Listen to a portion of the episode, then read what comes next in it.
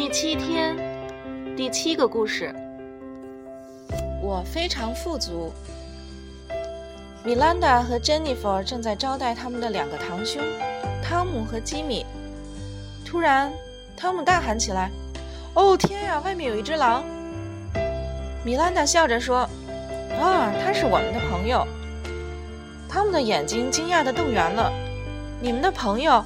可他们不是任何人的朋友，他们吃人。”这只不吃，米兰达说：“他是我们的朋友，我们以前见过他们全家人，他们都很友善。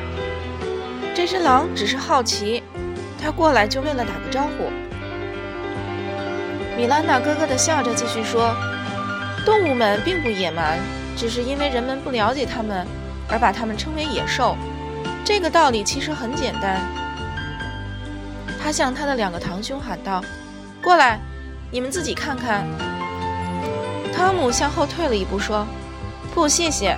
我在学校里听说狼很危险。”吉米也同意汤姆的说法，他说：“我也不想到院子里去。”珍妮弗向前跨了一步，推了汤姆一把，说道：“你们是胆小鬼吗？”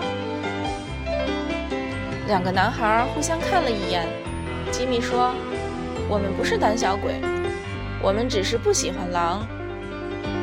米兰达用一种严肃的口吻说道：“你们不喜欢狼，唯一的理由是你们不能和他们交流，因为你们害怕他们。”汤姆立刻跳起来说：“是呀，对了，你真的能和他们交谈吗？”米兰达说：“我当然能，我能和狼说话，并且也明白他们的心意。”他们非常友善和温和。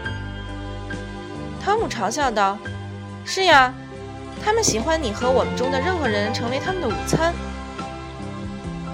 米兰达沉默了一会儿，说：“好吧，你们真的不需要和他们见面。”汤姆跟吉米说：“我忘了带电脑，这里什么玩的都没有。”然后他们又转向米兰达和珍妮弗说：“你们这些女孩子在这儿没有什么有趣的。”没有电脑，没有游戏，你们一天到晚都做什么呢？米兰达看了看珍妮弗，微笑着说：“我们做任何我们想做的事儿。我们有这么多可爱的动物可以交流，我们很享受这些。”是的，珍妮弗点点头。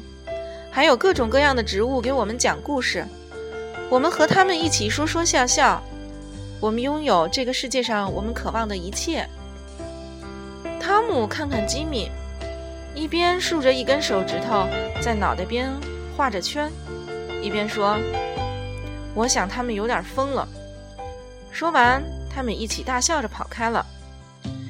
米兰达转向珍妮弗，牵着她的手说：“你看，他们看不到外面这些有趣快乐的事儿，他们不能和动物们交谈，这多奇怪呀！”珍妮弗点点头说：“是呀。”他们也不能和植物们交流。他们边说边笑着，跑向了男孩子们。